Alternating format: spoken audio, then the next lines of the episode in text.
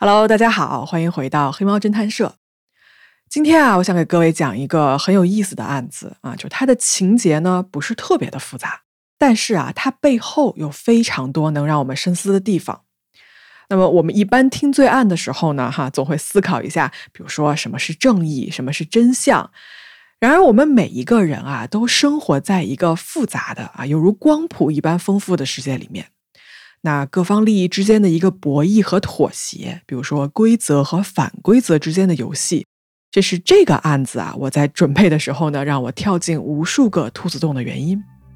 那如果你也愿意跟我一起抽丝剥茧，走进这个案子的话呢，来，我们开始。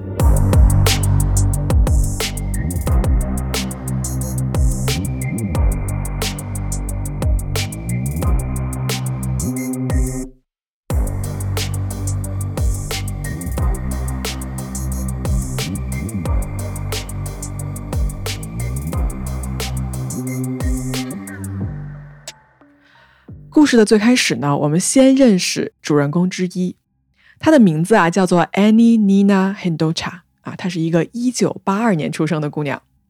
Annie 啊，出生在瑞典，但是呢，他们全家都是印度裔。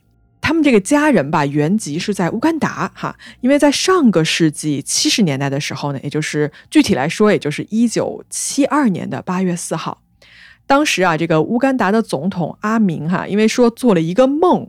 梦里头得到了神的旨意，让所有生活在乌干达的八万亚洲人在九十天内离境。那么他做这个梦醒来之后呢，就决定把它付诸事实，就把这八万人要赶走。就你走的慢一点啊，都要被比如说暴力殴打呀，被强奸，甚至是被枪杀啊。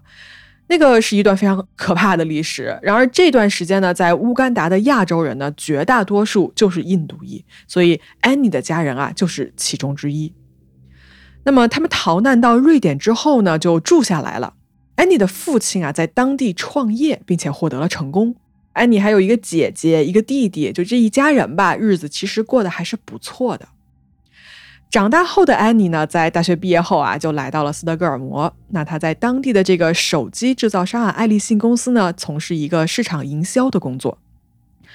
二十多岁的安妮啊，很漂亮哈，她是那种印度姑娘里面就是五官很美的。这个照片放在公众号啊，大家可以去看一下。这个时候的安妮呢，她开始考虑成家立业啊，就她想安定下来。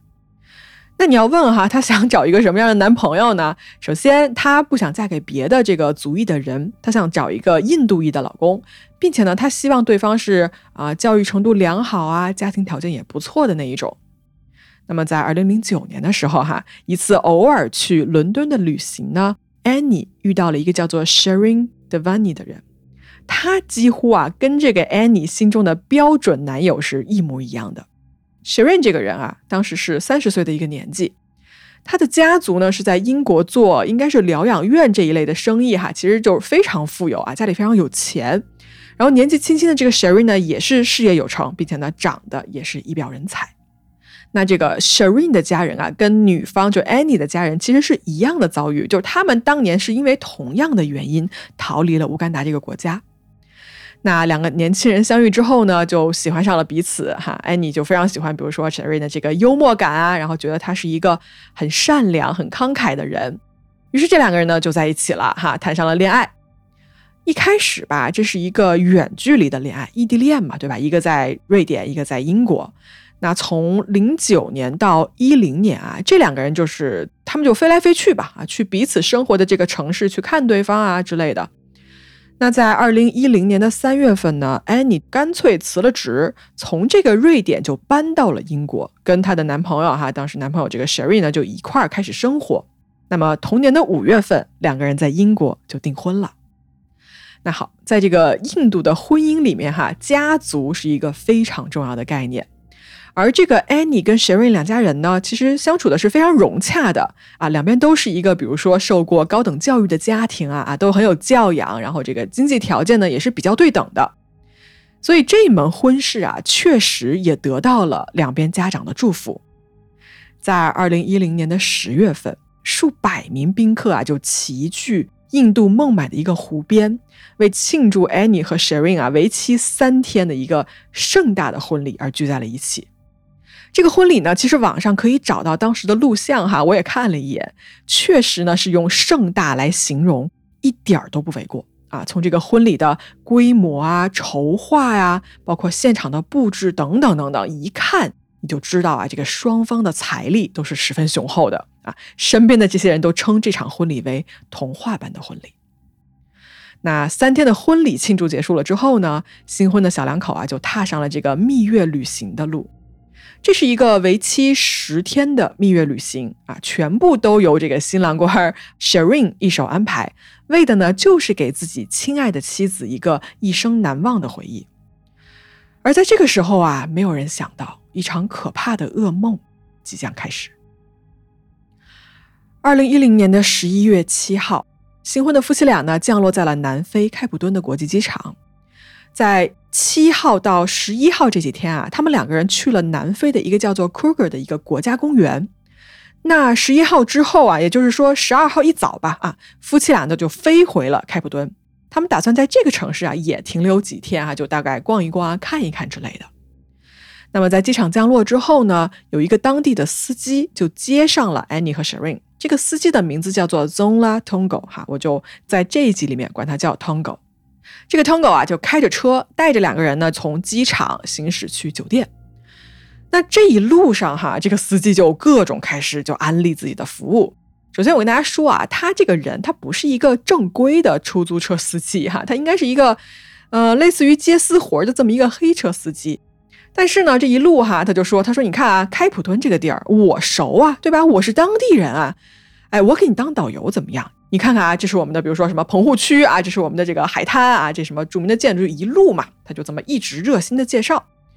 那么在到达了酒店之后呢，似乎啊，这个丈夫 Shireen 就被 Tongo 的热情所说服了。车停下来之后呢，他先是让妻子 Annie 先去 check in 啊，去那个前台，然后丈夫是留下来跟 Tongo 商量了一下，比如说这个计划呀、行程啊等等的这些事情。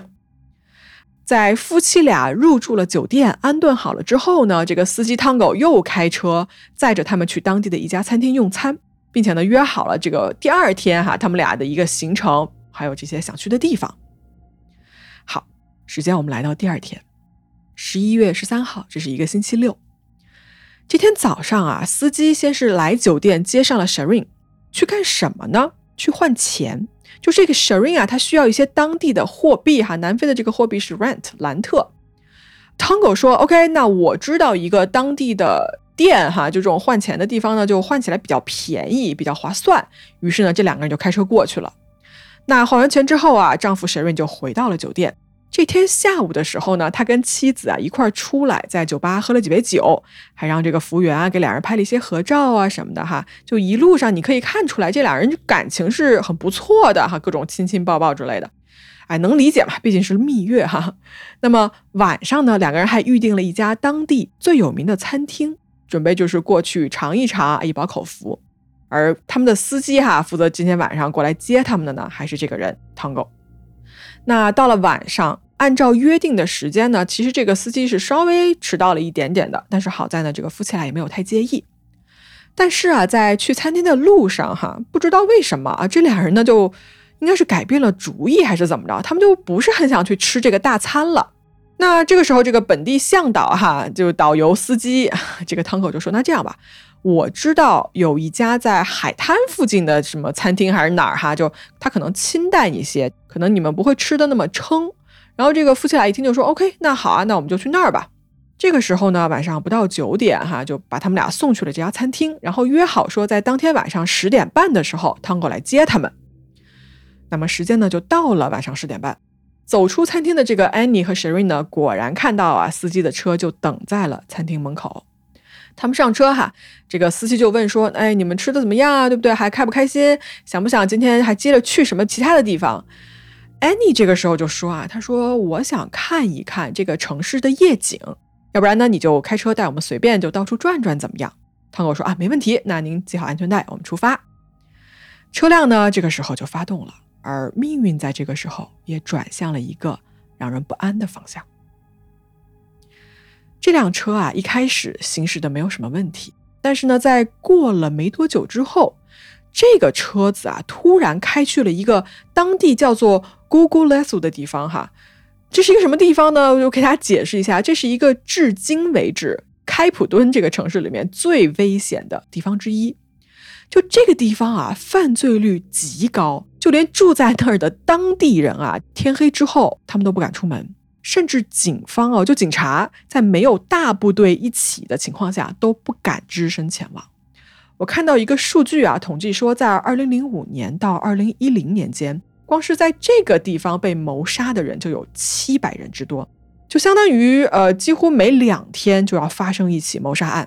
然后我很好奇哈，搜了一下当地的照片儿，确实啊，这个地方就跟我脑海中那种很危险的社区长得确实是挺一致的哈。那好，我们说回来，时间到了当天晚上的十点四十五分，这个时候呢。再有 Annie 和这个 Sharon 的车呢，在这个很危险的街区的一个十字路口就停了下来，而就在等待的这几十秒时间里面呢，不知道从哪儿啊就冲上来了两个持枪的男子。这两个人啊，先是逼迫这个司机开门，他们就把这个司机赶到了后座上，然后这两个劫匪呢，一个人开车，另外一个人坐在副驾上。他们上车之后的第一件事情就是开始抢钱。啊！他们命令这个车上的所有人啊，就交出，比如说手机啊，然后钱财。Annie、Sharon 和 Tango 这三个人都照做了，然后害怕的不行哈。这个 Annie 他就一路一直在哭。当这个车辆开到了某个地方之后呢，劫匪突然啊就一脚刹车，把这车停下来了。他们干了一件什么事儿呢？他们把这个当地人啊，司机 Tango 就赶下车了，然后继续开车前进。那么这个时候啊，车上只剩下了 Sharon、Annie，然后两个劫匪，这四个人坐在后座上的 Sharon 跟 Annie 呢，这个时候大家可以想象嘛，肯定是惊恐不已的。车辆在一直行驶的过程中间啊，劫匪就发现说后座这俩人一看就很有钱，于是呢就开始逼他们交出身上的财物，比如说手上戴的这个阿玛尼的手表，然后价值两万五千英镑的这个订婚戒指，还有一些白金钻石的手镯等等等等。那么在行驶了二十分钟左右啊，劫匪突然就回头说：“Sharon，你现在下车啊，我们要把你扔在这儿。”Sharon 虽然不愿意啊，但是敌不住就是对方拿这个枪指着他的头啊，他就只好下车，就其实是别无选择的。那么这个时候呢，两名劫匪带着只身一人的 Annie 开车消失在了这个茫茫的夜色中。被赶下车的 Sharon 啊，这个时候身无分文哈，也没有任何的联络工具，他就只好沿路挨个的敲门，希望呢能有好心人开个门，然后帮他报警。终于啊，有一位当地的这个政府的审计员啊，路过了这个地方，看到了在路边瑟瑟发抖的 Sharon，就帮他打电话报了警。警察呢，啊，说实话花了挺长时间的哈，才赶到这个现场。他们先是开着警车带着 Sharon 在附近转了一圈。就没有发现任何被劫持车辆和人的影子，于是呢，这一行人就只好先把这个丈夫就送回了酒店，并且呢，就说那我们第二天接着找。然而就在第二天啊，十一月十四号这个礼拜天的一早，一个电话打进了警察局，这是一位当地的居民啊前来报警，他说呢，在他们家附近啊发现了一辆大众的车被抛弃在路边，然后车上啊好像还有人。警方赶到这个报警的地点一看啊，哎，确实这一辆车就是昨天晚上载了 Sharon 和 Annie 夫妇的那一辆车，而车上呢确实有人，这个人就是 Annie，只不过啊，这个时候的他已经变成了一具尸体。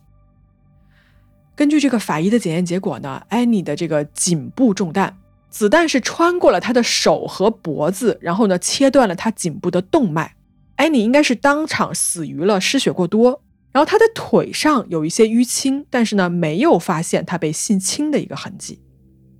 那丈夫啊，Sharon 在当天呢，也是第一时间得知了妻子已经遇害的消息，他是非常悲痛的哈。警方发现啊，当时车上所有属于他们的个人财物全都被洗劫一空了，除了那个两万五千英镑的那个戒指，因为是被藏在了这个后车的车座下面，所以呢，劫匪没有拿走。那好。这个案子一出来啊，媒体很快就得知了这个消息。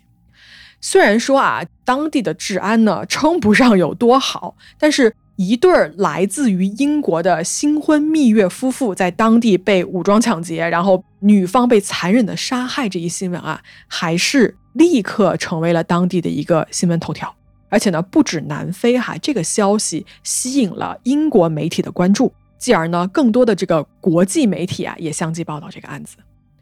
那么你想啊，媒体这么大的关注度是吧？那肯定当局哈，警方就立刻就很认真的办案啊，他们投入了大量的时间和资源，希望呢可以尽快破案来平息这个风波。好，这个案子啊，调查起来呢，其实它的难度没有那么大啊，因为这两个劫匪呢，也貌似没有很想隐藏他们自己的痕迹。警方在车辆里面呢，发现了一枚掌印，而通过这一条线索啊，很快就在两天后。抓到了一个叫做 McGanny 的人啊，这个人呢，他被捕之后没有多久，他就承认了自己就是当晚这个武装抢劫和绑架的凶手。而通过他的证词呢，警方在十一月十八号抓到了第二名劫匪，这个人的名字叫做 Mitzva Madoda 宽北啊，我就管他叫宽北吧，这个音节实在是太多了。然后跟他一起被抓获的呢，还有一个叫做 Mobolo Lobo 的人啊，我就简称他叫 Lombo 宽北跟 Lombo。那这个 Lombo 的这个人是谁呢？他其实当天晚上抢劫的时候没有现身啊，现身的是那个叫做 McGanny 和 Quambo 两个人。这个 Lombo 的人哈，他是一个这起抢劫案幕后负责搭线、负责安排的这么一个角色。那好，这三个人啊，在被捕了之后呢，虽然也是经历了一些拒不认罪的一个阶段哈，但是很快三个人都承认了自己抢劫、绑架的事儿。大家听到这儿啊，是不是觉得这个案子就快要结束了，对吧？凶手绳之以法啊，接下来呢就是要上庭啊，要审判了。哎，不是，这个案子啊，真正复杂的地方才刚刚开始。首先，警方啊，他在查案的时候就觉得哪儿不对劲，为什么呢？因为当天晚上啊，你想啊，这个车开的好好的，但是为什么他偏要往那个最危险的城区去行驶呢？这是出于一个什么样的目的呢？于是警方就找来了当时还认为是当晚受害者之一的这个司机汤狗，结果这个汤狗吧没有审几下他就招了啊，他承认啊自己也是这个抢劫案中的一员，就说开到那个街口是事先就已经定下的一个计划，为的就是呢能让这两个劫匪可以顺利上车，然后抢劫钱财。好，事情到这儿，那抓捕的嫌疑人从三个对吧，两个劫匪，一个幕后的人，然后变成了四个。就说这司机也是这中间的一环，呃，被捕的这四个人啊，在这个时候我其实不太清楚当地是一个什么法规哈，就是他们四个人居然被允许互相见面，而就在这几个嫌疑人见了面之后呢，一件让人意想不到的事情发生了，Tongo 啊，匡北这几个人呢翻供了，他们指认说啊，这个抢劫杀人计划还有一个人的参与，有第五个人。这个人是谁呢？他就是死者安妮的丈夫 Shirin。他们说 Shirin 才是这一切的主使者，而这个杀害妻子的计划呢，是他提出来，并且全程支持和实行的。那么大家想啊，这个消息一出来，媒体上肯定是爆炸了。这个武装抢劫杀人案的性质呢，一下子就变成了蜜月新婚丈夫杀害妻子案。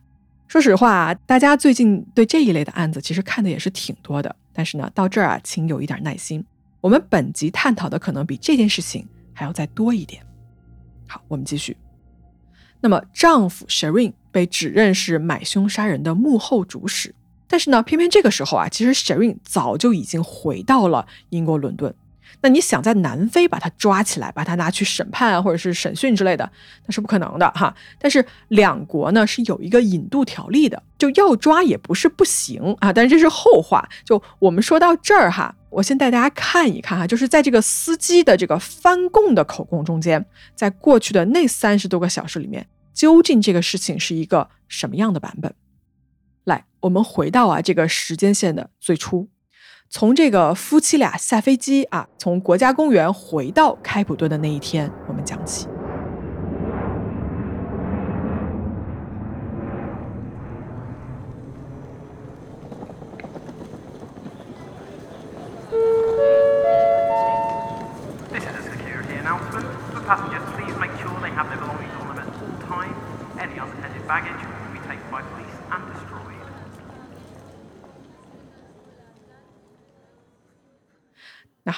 接到了刚下飞机的 Annie 和 sharin 的这个 Tango 呢，这个时候啊，在开车回酒店的路上，对吧？我也说过了，他一路就疯狂安利啊自己这个导游经历啊什么的啊，希望可以接到这个活儿。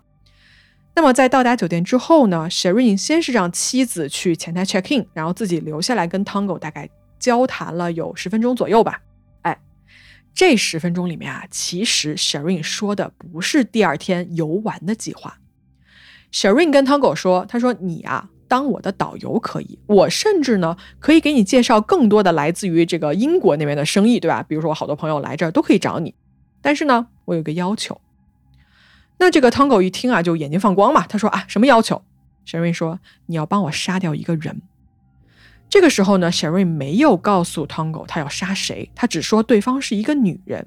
但是呢，他提到了具体的报酬哈，他说我会支付给你大概一万五千兰特，当时的汇率啊大概是不到一千英镑哈。然后我查了一下，现在更低，只有六百多英镑。那么作为这个接活的这个人呢，Tango 还会得到额外的五千兰特。司机 Tango 啊，他就想了一下，然后他就答应了。他说：“啊，你等一下，我去给你找合适干这个活的人。”两个人聊完了之后呢，Sherry 就回到了酒店啊，回到了他的妻子 Annie 的身边。而这个时候啊，司机 Tango 就开车去了另外一个酒店。在这个酒店呢，他就找到了我们刚才说的那个中间人啊，就幕后策划的那个叫做 Longbo 的人。这个 Longbo 它的功能呢，就是找可以干这个活的杀手。于是呢，接到了这个指令的 Longbo 就开始打电话找人嘛，摇人儿。然后第一个电话呢，就打到了当天晚上的劫匪之一这个匡北的手机上。然后匡北啊，听到对方要求说啊，行，杀人没问题，但是呢，你支付的话呢，我需要当地的货币兰特啊，我不要英镑。那么 Lombo 就把这个消息传回来给这个司机 Tango 啊，Tango 就说行，那我去跟这个甲方说一声。于是呢，就有了第二天的那一幕，也就是当天上午的时候，Sharon 出来换钱。当时我说第一遍的时候，大家一定是觉得说他在换这个当地旅游的一个花费哈，其实不是，他换的呢是买凶杀人的钱。从换完钱回酒店的路上，Sharon 还跟 Tango 商量了一下，说晚上我们要具体怎么去杀人。然后 Tango 就说啊，那我们呢就计划把这件事情啊弄成一个抢劫案，就说劫匪先上车，然后呢把作为司机的我赶下车，再把你赶走，最后呢留下真正的目标在车上，然后他们再动手。那好，杀人计划啊，商定完成了之后呢，沈运就回到了酒店，跟他的妻子在一起。而作为司机的汤狗啊，这个时候就开着车去跟晚上的两个杀手，就是匡北和 McGinny 见了一面。他跟这两个杀手就解释了一下，比如说晚上啊，我们约定动手的时间啊，以及具体怎么做呀。然后顺便还说好了，说在那个很危险的社区，具体的哪一个十字路口等着他把车开过来，把人带过来。那好，到这儿呢。杀人这件事情已经计划好了，就等动手实施了。当天晚上啊，原计划要动手的时间是晚上的七点半，而不是等到说晚饭之后再动手。但是呢，就偏偏这个时候就出了问题。什么问题呢？两个杀手迟到了。哎，那这个时候明知道七点半要动手的这个丈夫啊，Sharon 就有点着急，趁人不注意的时候呢，就过来质问，并且是威胁了一下汤狗，就说你为什么说好的计划你没有实施？那汤狗就解释了一下，说啊，你别着急，我们就往后顺延。于是呢，Sharon 就跟妻子啊，Annie 就改了原计划，他们就没有去之前约好的那个餐厅，而是去了另外一家。而大家接下来也知道了嘛，在晚上他们用完餐之后呢，十点半的时候，他带着吃完饭的妻子 Annie 上了车。然后汤狗这个时候在他的口供里说哈，他说这个时候我们就按照原计划把这个车开到有两个杀手等着的那个街口。他其实形容了一下，他说这个时候他一边开着车，然后呢坐在车后座的这个 Sharon 啊，在后视镜里面，双眼紧紧地盯着他。然后这个开车的 Tango 他说，我当时浑身都是冷汗，我的腿都在抖。那么接下来的事情我们都知道了啊，车呢顺利的停在了那个事先约好的街口，两个劫匪上了车，先是赶走了司机，然后呢二十分钟之后又把 Sharon 赶下了车。当天晚上，哈被警方送回酒店的这个丈夫 Sharon 呢，看到了同样回来的 Tango，他这个时候啊，就私下不断的问这个司机，就说：“哎，你事情办的怎么样了，对吧？人有没有杀死？”Tango 说：“我不知道啊，我比你还先下车，对吧？你等一等吧。”结果呢，第二天啊，这个 Annie 的尸体就在路边的车上被人发现了。好，在周二啊，也就是安妮的尸体被发现后的一天，这个汤狗呢就再次来到酒店，管他要钱，就管这个雇主要钱嘛。因为当天晚上啊，说好给杀手的钱已经留在了车里面，按理说呢，应该是已经取走了。但是因为之前还承诺了要给这个汤狗五千兰特的一个好处费嘛，所以呢，此时此刻啊，还被所有人视为是一个受害者的汤狗，这个时候来到了酒店。那么 Sharon 呢？这一天是给他了一个白色的袋子，里面应该是现金哈。汤狗拿到钱之后呢，去这个厕所看了一眼，就发现说，哎，本来应该是五千块钱嘛，就五千兰特，发现就说这里面只装了一千兰特。这个时候汤狗就很生气哈，但是因为酒店啊到处都是警察，他没有办法再回去找他，所以就只好先离开。但是我刚刚说的这个给钱的这一幕啊，包括这个白色的塑料袋从 Sharon 的手里，最后是出现在了汤哥的手里这一幕呢，是被酒店的监控摄像头给拍下来了。那么随后呢，Tango 就因为被这个警方怀疑而被逮捕。被抓之后没多久呢，他就坦白了自己参与了这一场抢劫杀人的计划。那好。，Tango 啊，就这个司机作为这个事件中的关键证人，因为是他直接跟杀手和买家这边两边联络，所以呢，他的这个关键证词反水啊，给这个案子带来了非常大的转折。而以上我说的这个故事版本啊，就是从他口中说出来的关于那一天晚上发生的事情的另外一个版本。那么故事说到这儿，大家肯定想问了：为什么丈夫 Sharon 要杀人呢？就是他的动机何在呢？警方给出了一个潜在的动机，哈，这个点啊，其实是媒体挖出来的，是什么呢？有一个人向当地的这个报纸啊，就写了一个匿名的邮件，他是这么说的：他说 Sharon 啊，其实他是同性恋，就他并不喜欢自己的妻子。并且呢，在过去的一段时间中间啊，Sharon 一直在这个当地的同性的圈中啊，就积极的寻找性伙伴。他跟好几名男妓都有过交易，其中有一个还是非常有名的啊，在这个 BDSM 圈里面很抢手的一个性工作者。就大家其实都知道这些事情。而跟 Annie 结婚呢，大概率是因为啊，Sharon 要面对自己的这个家人和朋友哈，他必须要娶一位女性来成家立业。但其实，在整个订婚啊、举办婚礼的这个过程中间呢，Sharon 跟 Annie 啊，其实他们相处的并不像他们这个童话般的婚礼那样完美。后来其实查出来啊，Annie 好几次曾经发短信给他自己的朋友，就是抱怨哈，说这个 Sharon 是一个极度的完美主义者哈，就跟他在一块儿，其实自己过得并不幸福。然后 Annie 还一度说什么 “I hate him” 之类，就我很讨厌他哈，然后想离婚。所以呢，这个表面上看起来很完美的婚姻啊，其实呢，私底下早就是千疮百孔了。而 Sharon 要杀死妻子 Annie，是不是有可能他的动机就来源于这儿呢？那么好，说完动机呀，我们回到现实的层面上来。虽然 Sharon 这个时候他不在南非，但是呢，在南非被捕了的这几个人哈，比如说司机 Tango，两个杀手 Kwame 跟 McGanny，然后这个中间人 Lombo。这四个人还是要受到法律的严惩的。那么，在 Annie 被杀的一个月之后啊，这个司机 Tango 哈，他跟警方是达成了一个认罪协议的，所以呢，他最后是被轻判的。他在法庭上因为这个绑架、抢劫、谋杀和妨碍司法公正，最后只被判了十八年的一个监禁。而他跟这个检方的认罪协议中间有一个条件，就是他需要配合检方，在今后的任何法律诉讼中如实的去指认 Sharon 这个人。然后 Tango 就表示说：“好，我同意。”那么我们再看其他的几个人哈，其中的杀手之一匡北这个人，他也跟检方达成了认罪协议。条件同样是要指认 Sharin 啊，指认这个丈夫。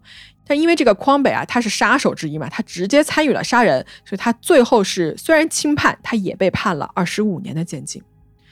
那么那个中间人啊，就幕后安排的那个人 Longbo 呢，他也一样跟检方达成了协议，但是他最后呢是拿到了豁免权的，就都没有被起诉。他的协议就是只要他愿意指认 Sharon，他就可以拿到豁免权。那这个 Longbo 就说 OK，我同意。好，三个人了，对吧？剩下那个杀手 McGanny，他没有同意去跟检方做交易，并且呢，他在法庭上做了一个无罪辩护。他说当时啊，自己的这个认罪书是在警方的这个刑讯逼供下签的啊。他说我根本就没有参与过这个事儿，他不承认了哈。那么在二零一二年的十一月十九号呢，McGanny 被判谋杀罪成立，然后他被判处了一个终身监禁。在这儿我要说一句啊 m c g i n n y 这个人在服刑期间，二零一四年被确诊了这个身患脑瘤啊，并且他是接受了一个脑部手术的。随后他是申请了保外就医，但是被拒绝了。所以在二零一四年的十月十八号 m c g i n n y 这个人因为他的这个脑部的肿瘤啊，他死在了监狱里面。好，案子判到这儿，该判的都判了啊，该服刑的呢都在服刑了，但是还缺少最重要的一个人没有归案，那就是。本案到目前为止，大家认为的最大的那个嫌疑人，作为丈夫的 Shireen Devani，经过一个漫长的法律诉讼和一个艰苦的谈判呢，最后啊，英国是同意将 Shireen 引渡到南非接受审判。那么他在南非啊，被控有五项罪名：密谋实施绑架啊，绑架，对吧？这是两个不同的罪名，情节严重的抢劫、谋杀和妨碍司法公正。而 Shireen 啊，对这五项罪名表示全部不认罪。那么，对于 Shireen 的审判呢，在二零一四年的十月六号开始。这个时候，距离这个 Annie 去世啊，已经四年多的时间了。那么，这个案子的审判呢，是一宗受到了这个南非包括国际媒体啊广泛关注的这么一个案件。检方哦，其实是信心满满的哈，他们是志在必得的。因为什么呢？因为他们拥有了关键的证人啊、证词等等的。就南非这边的警方啊，认为说，只要 s h r 你人来到我们这儿，我们就一定能把你这个人定罪啊，几乎是板上钉钉的事儿。但是 s h r 呢，刚才我们也说了哈，首先他家境富裕，所以呢 s h r 他聘请了一支明星律师团队来到了这个南非的法庭上。那么一场没有硝烟的战争。就此要打响。好，我说到这儿啊，我先告诉各位啊，这一场诉讼的结果。刚才这个信心满满的南非检方啊，在法庭上被 Shirin 的这个明星律师团队击得溃不成军。一场眼看着没有任何悬念的案子，最后以 Shirin 被无罪释放成为了结局。Shirin 就这样哈，以一个自由人和清白之身走出了南非的法院大门。而这一切究竟是为什么呢？啊，到底发生了什么呢？来，在我接下来跟大家说这个法庭上发生的故事之前啊，我想先插播一段哈，就我这个稿子我写到这儿，我脑海中不停的出现的一个案子哈，想必各位啊多多少少也猜到了，是不是听到这觉得很耳熟，对吧？这个信心满满的检方，几乎是板上钉钉的证据和证人，而被告最后因为一个明星律师团队的帮助。得到了一个无罪释放的结果，没错，辛普森杀妻案，一个美国法律史上非常有名的案件。这个案子啊，如此的出名，几乎无人不知，无人不晓。而正因为它这么有名，哈，其实，在黑猫的选题里面呢，啊，我几乎是不会去选它的。说一句啊，我其实会优先选择在华语世界中没有什么人讲的案子来讲，反而是太有名的案子呢，我会选择不去碰触哈。这是黑猫一直以来的一个选题标准之一。好，虽然我不会去用单集来做辛普森杀妻案哈，但是在这儿呢，我觉得很有必要提一下它，因为它是一个从法律层面上来说非常值得聊的案子。而它呢，在某个角度来说啊，跟我们今天的这个南非雇凶杀妻案，实际上是有一些可以放在一起对比的地方的。没准我们讨论的越多，可能离真相，或者是说离理解这些事情会更近一些。那么好，在说这件事情之前呢，我先要给大家讲一讲啊，就是法系这件事情哈，就说一些相关的知识。如果你对法律这个领域稍稍有一些了解的话呢，一定会听说过一个概念，也就是大陆法系和海洋法系，有时候也被人说成是成文法系和判例法系，或者是欧陆法系啊、英美法系这两个概念，什么意思呢？来，我们先来说啊，common law 啊，又被称为是英美法系或者是海洋法系，这种法系的特点啊，就是它是一个判例法。啊，什么意思呢？就是说，法官在这种法系里面判决一件事情的时候，会反复的参照这个判决的先例来做判断。就他强调的是一个遵循先例。大白话就是说，之前人怎么判，我照着他，我参考着他判就可以了。而我们在大多数美剧里面啊，大家经常看到这个在法庭上嘛，对吧？两边的律师一个交叉的质询啊，什么 objection 之类的那些。这是因为在英美法系中间呢，它的诉讼体制是一个对抗制的，法官在这个判决中相对置身事外，他啊把这个立论、找论点、拆解对方、反驳，包括找证据等等这些事情呢，是交给两边的律师来做的。其实我这么描述啊，大家肯定也不陌生，对吧？因为美剧里面经常可以看到这样子的画面。好，我们来到另外一边，Civil Law 啊，这个大陆法系，又称之为欧陆法系，它跟之前有什么不一样呢？就是它的特点是，这是一种成文法，这种法系啊，它拥有完整独立的民法典。法官的判决啊，不会偏重于判决先例，它不是一个判例法哈，它是遵照法律一条一条怎么写啊，怎么写我就怎么判。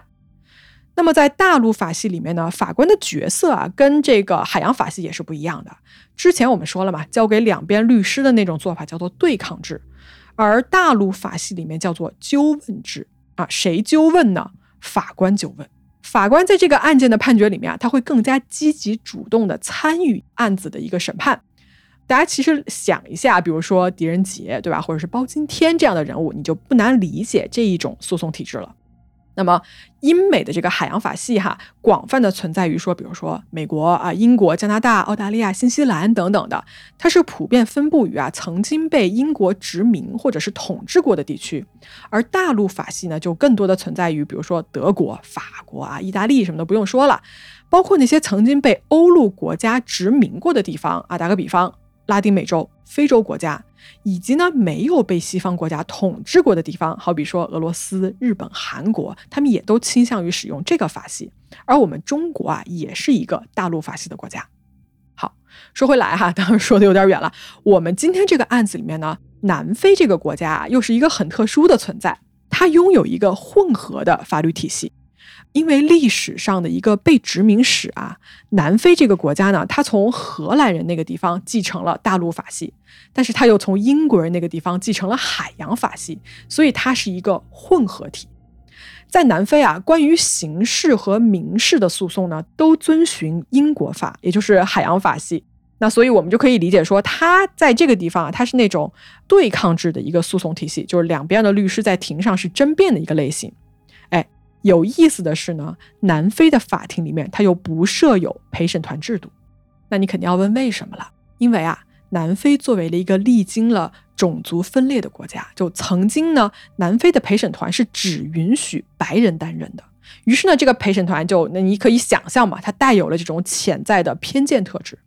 在一九六九年，南非废除了陪审团制度。所以到今天啊，这个南非这个国家的刑事和民事审判中间呢，它是不使用陪审团的，但是它有一些别的替代的一些做法哈，我这就不展开聊了吧啊。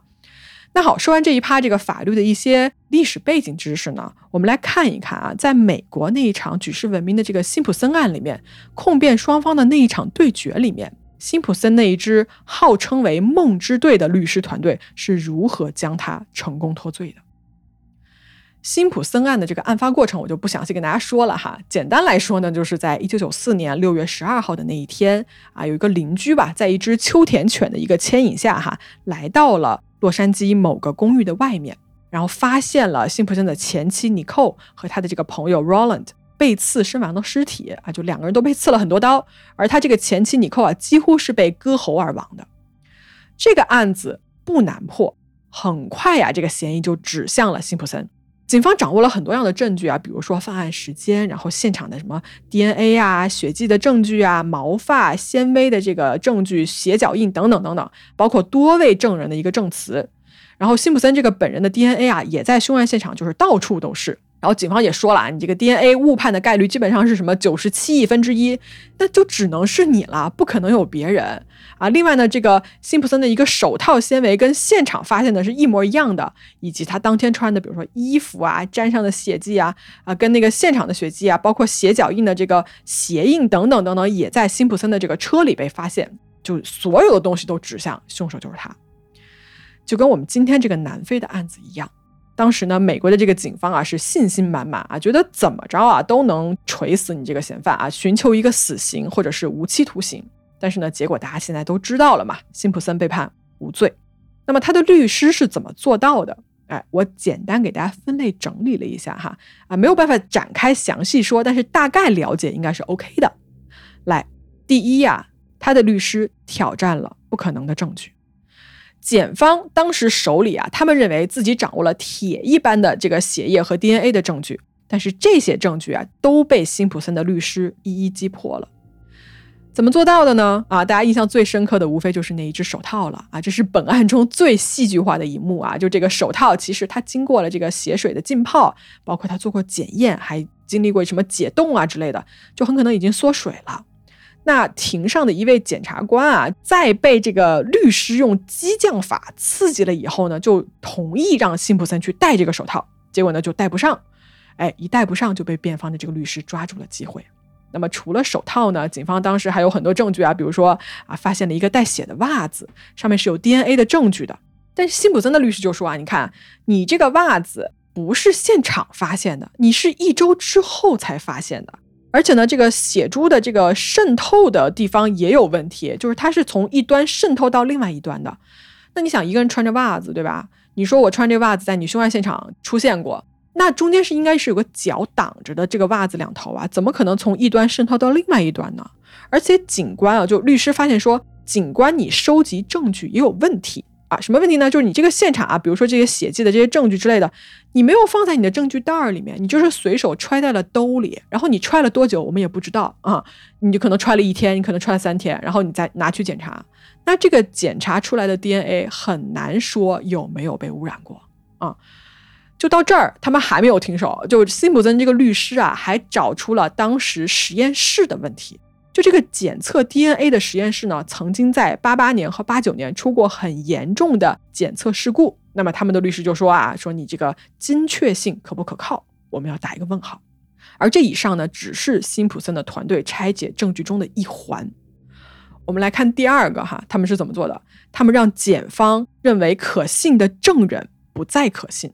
这是怎么做到的呢？啊，比如说他们可以挑战这个证人的认知能力、记忆力。又或者呢，他们可以引入证据来证明说这个人说的话不可信。我们来看啊，当天晚上呢是有人看到了辛普森开车在案发地附近出现过的，但是呢，这个证人啊，他把这个故事以五千美金的价格卖给了当时的媒体。那么你作为证人，你从你的故事中间获利，你的可信度就是大大降低的。我们想啊。这个人他如果没有看到那个车，他只是为了赚这五千块钱，那他有没有可能去编一个故事呢？那是有可能的，对吧？所以这个证人啊就被辛普森的团队给弄下来了。而且你说实话啊，确实没毛病，就是这个人的所作所为让他的话在法庭上不再中立和可信。再举一个例子，经办这个案子的这个福尔曼警官啊，他作为很多关键性证据的发现者，本来他的证词是非常重要的。而且呢，他在法庭上，他曾经说过，他说我不是一个种族歧视的人。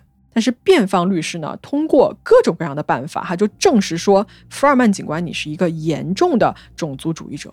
他在私底下呢，曾经啊用过“黑鬼”这个在美国非常禁忌的词语，并且呢，还曾经暴打过嫌犯啊，然后对黑人动粗等等等等的，这些东西一拿到法庭上啊，就真的是非常打脸哈。而福尔曼警官呢，接下来啊就没有再被当做本案的证人出庭，并且呢，最后还以伪证罪被起诉。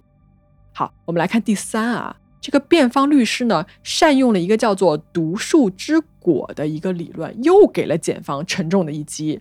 毒树之果是一个法律学的比喻啊，它其实很简单，它意思就是说，通过非法手段取得的证据是不能被当做证据使用的。就说一个证据的源头被污染了，那么这一棵证据之树上所有的果子也都是有毒的，不能用的。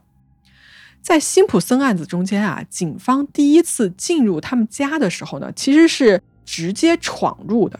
那辛普森的律师就说了：“你这就是一个非法的搜查呀。”啊，这个搜查里面你发现的那些，比如说啊血迹啊什么这些穿的衣服什么的，这东西你根本就不能用，因为你在进入辛普森他们家去搜索的时候，你已经违法了。这个啊也是本案一个很大的争议之一。好，我知道哈，各位，我到这儿已经说了很多关于辛普森案的细节，但是大家别着急啊，这中间有很多的点在今天我们南非的这个案子里面可以一一找到对应。来，我们接着往下看。第四，一个人的声誉和人品啊，在法庭上是不允许被拿进来证明的。什么意思啊？法庭其实要看的是你在这一次里面单独的这个事件里面你做了什么事情，而不是去根据你这个人的过往来裁决你是一个什么样的人哈。但是陪审团呢是很容易被一个人的声誉啊、人品啊这种过往的经历所影响的，因为他们不是专业的一个法官嘛，他们是普通人，所以法庭呢对这个事情是有一个很严格的控制的。那么辛普森的团队做了一件什么事儿呢？他们大量的引入了辛普森的个人魅力这件事情，就是他们大聊特聊啊，他在这个黑人社区的影响力，他的一个伟大的成就哈，他为了推动这个美国的这个种族平等而做出的一个很了不起的贡献等等的。大家听到这儿想问了，你不是不让引入这些东西吗？对吧？你这声誉、人品什么的，其实啊有一个例外，就说如果被告一方引入性格特征的话呢，检方也是可以引入的。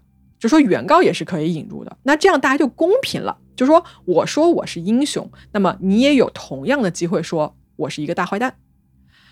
但是啊，在这个案子里面呢，检方对于辛普森团队打的这张牌没有做任何反应，并且呢，他们在选择陪审团的这个人选上还犯了一些非常蠢的错误哈，不展开说了吧。总之呢，就是辛普森的这个梦之队啊，在这一步上面又胜了检方一筹。所以种种以上啊，虽然我。简单的总结了，应该是四条哈，但是完全不够来包含这个案子的一个精彩的一个双方的对弈。但我在这儿呢，给各位列出了几条关键的辛普森庭上脱罪的点之后呢，我们回来看一看南非的这个案子。Shireen 站在法庭的被告席上的时候，他的这一支明星律师团队又是如何让他无罪释放的呢？好，首先。这个团队啊，他们上来就先发了一个声明。这个声明里面呢，就说自己的当事人 Shirin 的这个性倾向问题。他们承认啊，就说 Shirin 确实是一个双性恋，而且呢，他的确找过相关的性服务。就说我们先把这事儿给认了。但是这件事情可以用来证明 Sherry 是一个杀人凶手吗？那他显然是不够的。一个人是双性恋或者是同性恋和这个人把他的妻子杀掉，就说这两个事情之间的因果关系啊，你是需要一个很强的逻辑链才能证明的。而我们刚才就说了，一个人的声誉和人品，他做过什么事，他是一个怎么样的人，引入这些信息呢？法庭是很谨慎的，因为法庭只说你这一次做了什么啊，就你喜欢男人女人，这个法庭是不管的。所以呢，沈润的律师啊，上来就先发制人啊，我们自己先把这件事情摊开说了，那你检方。又有什么可反驳的呢？好，接下来啊，Sharon 的律师要做的事情就是把检方的这个明星证人司机 Tango 他的可信度降到最低。在这儿啊，跟辛普森一案不太一样的地方在于说，Tango 这个司机的证词呢，其实他并不难掰的，他根本啊用不了几个回合啊，这个 Tango 在交叉质询的过程中间呢，马上就。漏洞百出，而且不止他一个人啊，包括那个匡北跟那个 Longbo 这几个人都一样漏洞百出。呃，他有几个很明显的跟这个事实啊对不上的地方，比如说什么呢？汤狗声称啊，就换钱的那一天早上十一点五十，他说 Sharon 非常着急的催促他说：“你赶紧出来啊，那个我的妻子在洗澡，然后呢马上就要下楼了，你赶紧过来，赶紧过来。”啊，他说当时是还给他打了一个催促的电话，但其实呢。事实上可以查到的是，那个上午 Shireen 根本就没有任何跟 Tango 的通话记录，并且呢，在当时的十一点五十的时候，监控器拍到 Shireen 跟妻子 Annie 是悠闲的两个人下楼去游泳池游泳的。还有一个事情，就比如说哈，当天晚上两个杀手大家记得吧，迟到来着，然后他们不得已让这个七点半的一个杀人计划推迟到了十点四十五左右。那么 Tango 说啊。Sharon 在去餐厅的路上进门的时候呢，就狠狠地威胁了他，就骂了他。但是根据当时这个现场的监控来看，这几乎是不可能的。我看了那个监控哈，呃，Sharon、Annie 跟 Tango 三个人走在去这个餐厅的路上，这一路啊，三个人中间这两个人没有任何他过来威胁的画面。尽管呢，这个监控有大概是八秒的画面没有拍到，因为他们走到了一个死角里面。但是这个八秒的前后接起来哈，你从这几个人的走路的姿势和他们的走位来看呢，你是看不出来在短短的八秒钟内有一个很大的一个威胁他或者是骂他的这么一个事情发生的。哎，还有个什么事儿呢？就是 Tango 说啊，他当天晚上行凶的时候，他给他的车就是那个后座装上了儿童锁，就说这个车啊从里面是打不开的。但大家记得吧？劫匪上车之后，先是把司机 Tango 赶去了后座，就三个人在后座。随后呢，这个劫匪又用枪指着 Tango 说：“你开门，你自己下去。”呃，那这个事情在 Tango 的故事里就没法解释了，因为如果劫匪没有下车去给你开门，从外面把门打开的话，这个儿童锁你是怎么从里面打开的？这一点 Tango 没有办法解释。还有什么事情哈？比如说那个监控摄像头拍摄到的 Tango 在案发后去酒店找 Sherry 拿钱的时候，大家记得吧？就那个里面说有五千兰特，最后他说只有一千兰特，他还特别生气。但是呢，在法庭交叉质询的过程中间啊汤狗又改口，他说袋子里面是空的，我从来没有拿到过任何的钱。哎，以上我说的这么多点啊，只是我在看这个法庭的一个律师质询的记录里面大概拿出来的几个点，他整场还有更多的一个漏洞啊。就你看这几个人啊，Tango、匡北还有 Lombo 这几个人的证词。没有几个是互相可以对得上的，他们全都经不起细细的推敲。有一说一啊，我在看完这一篇质询的记录之后呢，我自己也在想一个问题，就是说，Shireen 有没有可能真的是无辜的啊？为什么这些证人的证词是如此之乱？而这个问题呢，其实律师啊也在法庭上问了。Tango 给出来的回答是说，他之前的证词有一部分是警察写的，不是他写的。所以呢，我我问着问着，我自己也忘了啊。我听到大家的这个解释，我也是，哎，好吧啊，那我能说什么呢？所以呢，事情到这儿啊，就这个 Tango 这个人，这个司机啊，他是本案中的一个关键证人，但是他到这儿已经被 Sharon 这边的律师问的，就是几乎什么都不剩了啊，就是他的可信度。大大的打了折扣，相信诸位听到这儿也应该是一样的感受。哎，Sharon 这边的这个律师还没完啊，他又甩出了一招，其实就是我们上面说的这个毒树之果的理论，就是说警方非法取得的证据到底能不能算证据？他是怎么用的呢？他说，在这个司机、劫匪、中间人的证词里面啊，就他们全部都提到过，说南非的警察在审讯的时候对他们这些人进行了一个殴打。那么被打出来的证词可以被放在法庭上作为证据来使用吗？显然是不可以的啊！这个律师非常直截了当的就指出了这一段。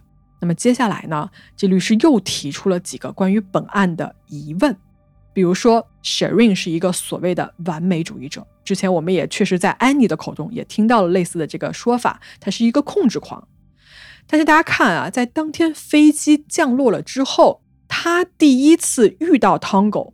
到把他送回酒店，这中间也就是最多三十分钟的时间。Shireen 为什么会把杀掉自己妻子的这么一个任务交给一个刚刚认识的陌生人呢？并且这个人啊，他没有任何杀人的经验，他在全程开车的途中，只是试图在兜售他的一个导游的服务。那么我们想啊，Shireen 作为一个完美主义者，他找这么一个素未谋面的人来做一件这么重要的事情。这符合逻辑吗？再来，司机汤狗他声称啊自己从来没有杀过人啊，也没有卷入过类似这样的事情。那么问题来了，他怎么去知道找这个中间人 Lombo 就可以顺利的找到杀手呢？OK，那有一个解释是说啊，他这个人当地人嘛，他人脉广啊，他听说这个 Lombo 可以找到杀手，他就去找了。但是这个 Shireen 啊，当天承诺他的报酬其实是比他开车一个月的收入还要少的。那一个司机为什么愿意为了这点钱就去冒一个一级谋杀罪名的险，然后赔上自己的一辈子坐牢呢？这个也不合理，对不对？除此之外啊，律师还提出了更多的疑问，比如说死者安妮的尸体在被发现的时候，他所在的这个汽车后座啊没有经过法医的专门检测，就说这些子弹的痕迹、血液的喷溅的痕迹。座椅的一个损坏的一个状况，包括死者的一个最后的姿势，都没有一个系统的检测和分析。法医呢，只是给了一个大概的猜测。其实我们知道啊，不同的姿势是可以倒推出死者的最后一刻的某个状态的。但是这一部分呢，警方完全没有进行一个具体的调查，也没有给出一个让人信服的结论。那么律师顺着这个就往下说啊，他说：“那你看一下这个凶案现场啊，它貌似……”两边都不太对劲，怎么说呢？哎，如果这是一个单纯的抢劫案的话，为什么 Annie 的这个价值两万五千英镑的戒指，当时被藏在了后座的某一个地方，没有被劫匪拿走？那么反过来，如果这是一个单纯的杀人案的话，凶手当时的他们的口供是说，开了枪之后，他们立刻弃车就逃了。大家想一下，如果你是杀手，你为什么不留下来检查一下 Annie 是不是真的死亡了？而且，如果你是一个专业杀手的话，你杀人枪口要么是对准头部，要么对准心脏，你是可以保证在这几个地方是可以一击致命的。但是最后你射击 Annie 的地方是他颈部偏旁边的一个位置，这一枪下去啊，他的位置是有一点奇怪的，因为他很有可能他杀不死这个人。那么大家想一下，到这儿这个案子到底是一个所谓的有预谋的凶杀，并且是雇佣了杀手来做的？还是他根本就是一场纯粹的抢劫案，最后只是因为手中的枪走火，安妮不幸被射中，而慌乱中几个劫匪跑路呢？那么如果是后者的话，哎，这个律师就说啊，他说我的当事人 Sharon 根本就是无辜的呀，他什么都没有计划，这就是一个纯粹的抢劫案呀。大家看啊，以上几回合下来神韵的律师啊，从证据、动机、证人。警方的合法性、法医的专业性等等方面，全盘翻掉了南非检方自以为信心满满的铁证。而各位听众，你们听到这里，如果你是法官的话，你又会怎么判断呢？来，这一宗案件啊，庭审法官啊，最后给出的判决是这样的：法官说，我认为 Sharon 这方出示的证据并未出现实质性的缺陷。也没有重大矛盾和不一之处，会让人怀疑其真实性。没有证据表明 Sharon 是一个故意不诚实的人。而相比之下呢，Tongo 先生的证据存在明显的重大矛盾和不一致的地方，证据和证词中间存在很多不可能的地方，以至于让人怀疑。令人遗憾的是，关于那个致命的夜晚究竟发生了什么，还有很多问题没有得到解答。作为法官，我意识到。公众舆论强烈的要求被告被判有罪，但是我曾经宣誓过要维护法治，在没有恐惧、偏袒和偏见的情况下主持正义。如果我允许舆论影响我的法律判断，如果法庭允许没有法律依据的公众舆论影响其判决，那么就会出现无政府的状态。我必须遵循既定的法律原则，而根据分析。没有任何证据可以让一个谨慎合法的法庭对被告定罪，所以根据刑事诉讼法一百七十四条的规定，我宣布被告被判无罪，并且立即被释放。好，这场备受关注的官司呢，到这儿就落下了帷幕。虽然后续啊还有一些什么上诉啊，以及一些别的相关的诉讼，但是我们今天要讲的其实主要就是这一场官司。当天晚上到底发生了什么事情？貌似呢已经成为了一场罗生门。而 Annie 究竟是因为什么而死？是一场抢劫引起的凶杀呢，还是一场丈夫预谋已久的谋杀呢？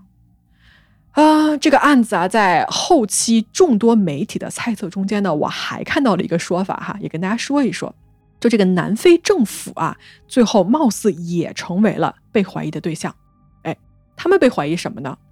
有人分析说啊，其实呢，这一宗案子里面，丈夫 Sharon 根本就没有参与到其中。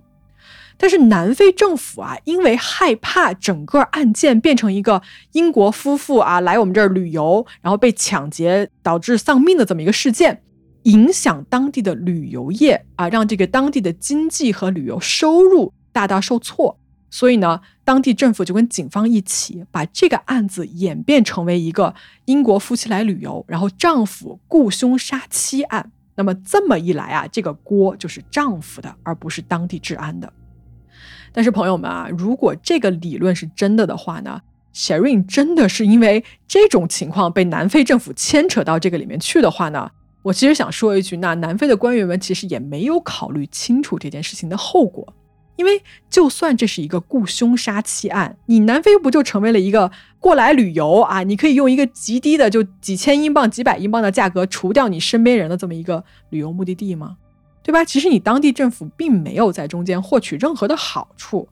所以最后，如果政府插手这件事情是真的的话，那他插手的结果就变成了说，来南非旅游，你的配偶会被干掉，而你会被我们诬陷，然后所有不利于你的证词都可能是屈打成招的。那么大家想，你政府这么干预这个案子，你最后的结果比不干预还要糟糕。啊，当然了啊，以上都是顺着这个大家的猜测的逻辑给出的一个想法，并没有任何实质性的证据说明说这一切都是当地政府为了挽救国际形象而做出的事情，这仅仅是一个猜测。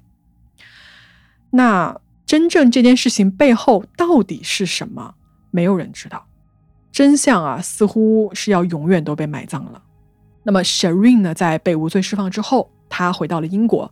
根据我查到的消息，他后来是跟同性伴侣在一起啊，目前还居住在英国。而安妮一家的家人啊，对这个判决是非常非常失望的。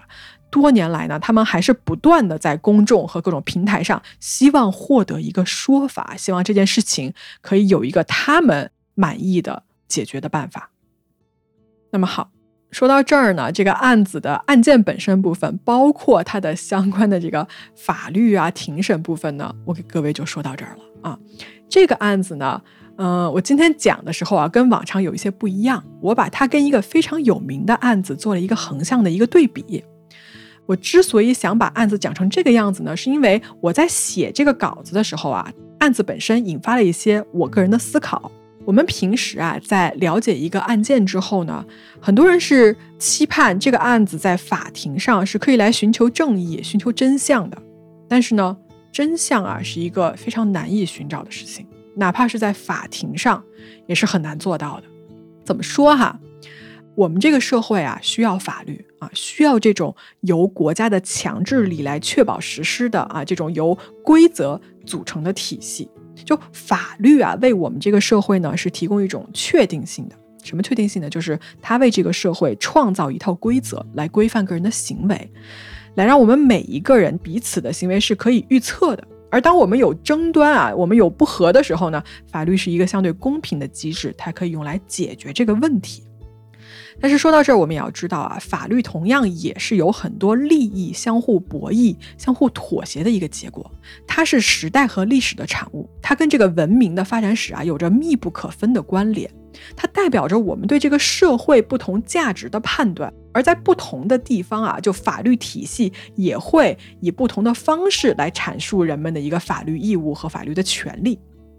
在辛普森这个案子里面呢，啊，在绝大多数这个世人的心中啊，我们都知道，或者我们都认为吧，这个事情其实就是他干的。